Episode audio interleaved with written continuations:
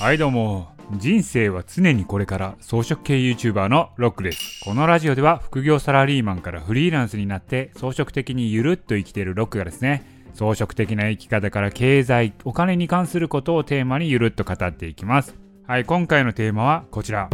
BTS のライブが証明した世界崩壊の始まりということでお送りしたいと思います。こちらねニュースになっていたんですけれども韓国の BTS という人気グループありますよね。この BTS のオンラインライブが約99万人の視聴売上46億円だったということなんですよね。これですね武道館ライブ66個分の人数なんですよ。しかもこれ1回のライブですよ。これ1回のライブで武道館66個分のですね人数が見たっていうことなんですよ。もっとすごいのがこれ191カ国で見られたんですよ。1回のライブですからね。すごないですかこれ。これと世界の崩壊がどうつながんねんっていう話なんですけれどもいやこれね現実世界の壁を全部ぶっ壊したでしょこれ。何をぶっ壊したかっていうとこれアナログ世界っていうのは物理的な制約がありますよね。要はですねライブ会場であれば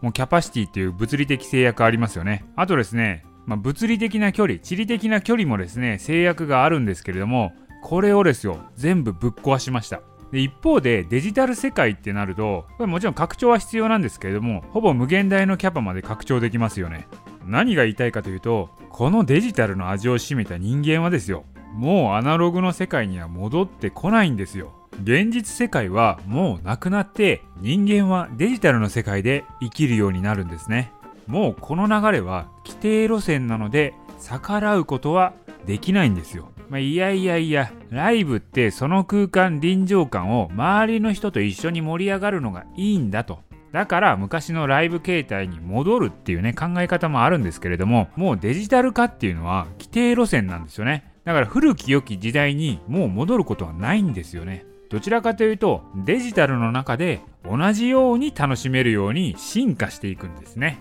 例えば、まあ、VR っていうのもありますよね。ありますしあと米津玄師さんがライブをですねフォートナイトの中で開催されたっていうのねありますよね。まあそういうフォートナイトっていうゲームがあるんですけどもそのゲームの中でライブイベントをやったんですよ。これどういうことかというとゲーム中なのでちゃんとねライブ会場まで行くしそこで友達とかと一緒にライブを見て盛り上がることができるんですよ。こういう風にデジタル上でライブを楽しむっていうね、携帯にどんどん進化していくんですね。アナログ時代に戻るってことはもうないんですよ。だからこの BTS のライブがですね、アナログ世界をぶっ壊したわけなんですよ。いやもうこれみんなやり始めるじゃないですか、もう。めちゃめちゃ美味しいやんってなりますよね。いやもちろんね、もともとであれば世界何カ国とかって、まあ、ライブツアーしますよね。まあその動員人数とライブ1回の人数足してしまえば一緒なんで売り上げ的には一緒かもしれないんですけれどもいやいや1回のライブで終わったらですよ。この BTS はそれ以外の364日